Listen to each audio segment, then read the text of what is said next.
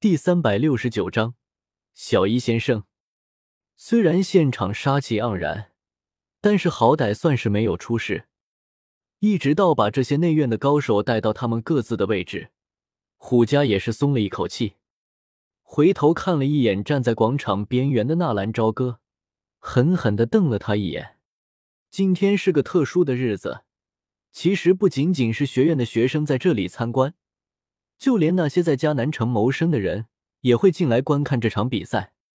如果纳兰朝歌在这里捣乱，要击杀木战的话，迦南学院筹备了良久选拔赛将会成为一个笑话。更何况木战是学院的长老，如果木战受到攻击，学院怎么会罢休？其实，在那些知情人的眼中，木战已经是个死尸了。等到虎钳和苏谦出来的时候，选拔赛的相关事情已经准备的差不多了。而他们看到木战和纳兰朝歌已经碰面了，两人对望一眼，都是暗道一声好险啊！幸好是没有发生冲突。各位同学们、导师们，还有诸位朋友，今天是迦南学院一年一度的内院选拔赛。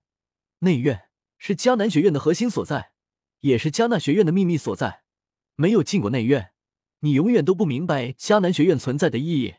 内院才是迦南学院的目的。我仅代表迦南学院宣布，今年的内院选拔赛正式开始。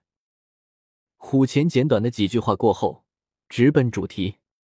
这套说辞他说了几十年，都说不想当将军的士兵不是好士兵，但是也并不是每一个士兵都想去做将军。至少，虎钳知道，在外院就有个这样不想做将军的士兵。好在，过了今年，他也就要去内院了。哪个刺头，让苏谦去犯愁吧。今年参加内院选拔赛的学生一共有一百九十七人，但是我们需要的只有五十名，所以这一场非常残酷的淘汰赛。规则也和往年一样，分为两轮赛制，第一轮抽签。决定对手，比赛现在开始。随着虎钳的话音落下，一百九十七名参加比赛的学生纷纷走入广场，然后有学生拿着签子来到他们的面前。规则很简单，每人抽取一个签子，签子上面有一至九十八个数各两个，抽到相同数字，大人就是需要面对的对手。因为是一百九十七人，所以要有一个人轮空。而轮空的那个数字则是零，因为时间的限制，比赛共分为八个场地同时进行。纳兰哥哥，就在大家都忙着查看自己的抽签号和查看对手的时候，军马吕却是蹦跳着跑了回来。怎么了？小吕的签号是几啊？纳兰朝歌问道。我的是一，小一仙姐姐的是零。军马吕扬了扬手中的签号。这个签号的意思就是，军马吕要第一个上场，而小医仙则是轮空了。其实，凭借军马吕的实力，只要不是碰上虎家、吴昊这种变态，他们要晋级应该很轻松。当然，就算是碰上了，军马吕也丝毫不在乎。而值得一提的是，吴昊的伤势，当初在黑巨风暴里面受伤。根据药尘的方子，用天王峰的蜂王浆浸泡身子，不出一月就可以痊愈。其实这只是保守的治疗方式，而在纳兰朝歌那疯狂的输出之下，蜂王浆内服外用，再加上丹药的轰炸，只是在第三天，吴昊的皮肤就已经开始回转，第五天就已经恢复了原样，而现在。吴昊的实力不仅完全恢复，而且还有些增长的趋势。当吴昊找到纳兰朝歌的时候，纳兰朝歌只说了四个字：“进入内院。”这一届的内院选拔赛可谓是迦南学院史上以来最强的一次。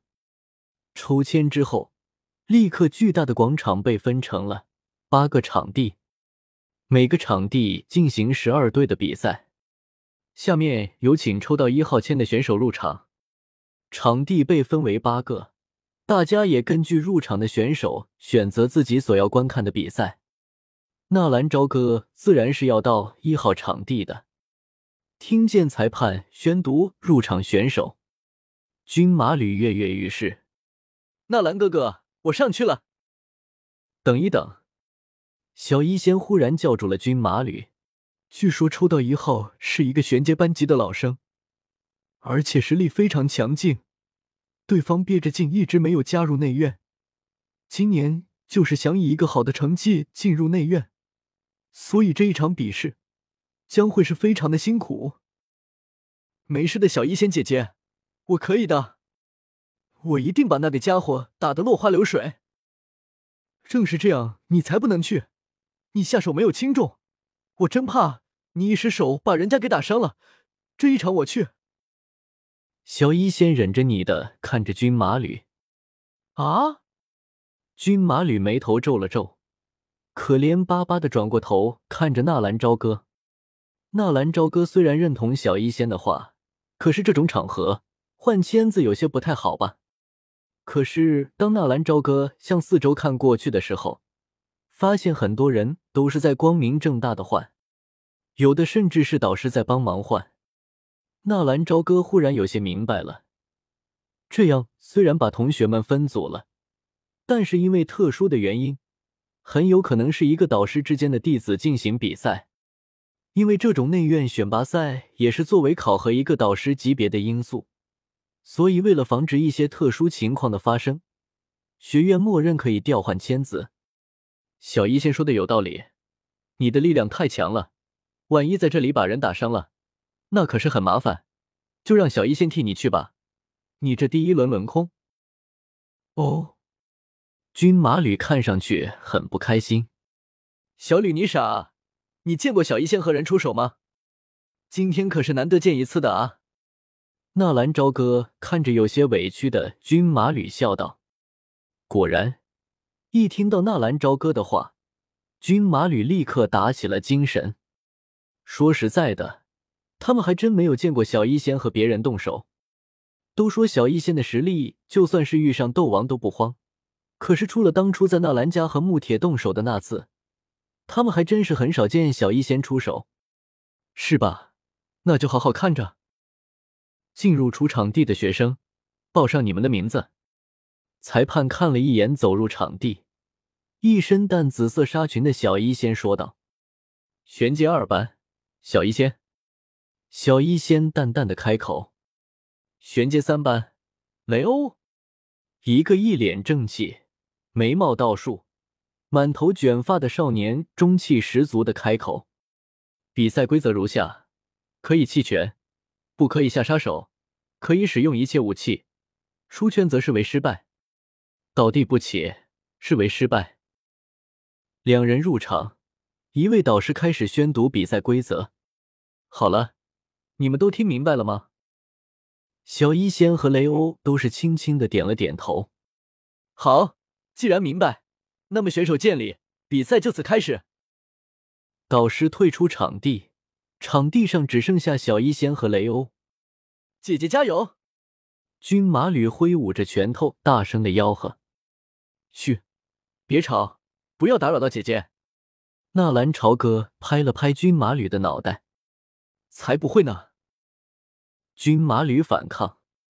你弃权吧，我不想和女人打。雷欧十分有范的盯着小医仙看了一会，然后憋出这么几个字：“谢谢。”小医仙上前一步，冲着雷欧伸出自己的手，看样子就像是听从了雷欧的劝导，要退出比赛一般。看到小医仙的动作，雷欧不疑有他，伸手和小医仙握了握。只是和雷欧握手之后，小医仙不再有任何的言语，转身就走。大家都被小医仙的动作给弄迷糊了，难道这个丫头就这么放弃了？被对方一句话就给说服了，不参加比赛了？这是闹着玩吗？还！扑通！就在小医仙刚刚转身的功夫，雷欧忽然双目紧闭，一下子瘫倒在地。这下把大家都给看懵了。这比赛刚刚开始呢，雷欧这是干什么？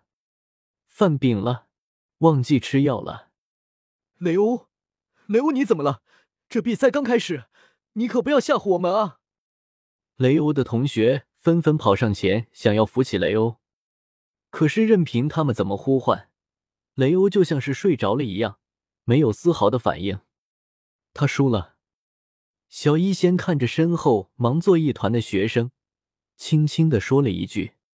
听见小医仙的话，和多人这才反应过来，是你做的手脚。臭女人，居然用毒，这样不违规吗？听见那几人有些恶毒的语言，小医仙的眉头皱了皱。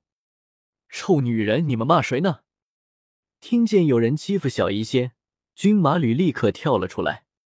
臭女人，你！只是那个学生刚刚想要再次骂人，结果小医仙轻轻的挥了挥衣袖，那个把“臭女人”三个字刚刚说出口的家伙，忽然翻了翻白眼，然后两腿一蹬，就这么直直的躺了下去。兄弟们，有人欺负我们，抄家伙！一眨眼的功夫，居然躺下去两个人，剩下的几个雷欧的同学则是纷纷抽出了兵器。军马吕跳跃着，兴奋的就冲了上去，结果小医仙再次不耐烦的冲着几人一甩衣袖，扑通扑通，接连几个家伙纷纷倒在了地上。直到此刻，围观的那些学生才见识到了这个担子一群女孩的厉害，不动声色的就放倒了六个。可以宣布结果了吗？小医仙淡淡的开口。冲着那名裁判导师问道：“啊，呃，可以，可以。”那名导师擦了擦额头的汗水，他居然很惭愧的没有看出那个小丫头到底是怎么下的毒手。怎么一转眼的功夫，六个学生全都倒下去了？这也太恐怖了啊！我宣布，第一场比试，玄阶二班，小一先生。而此时。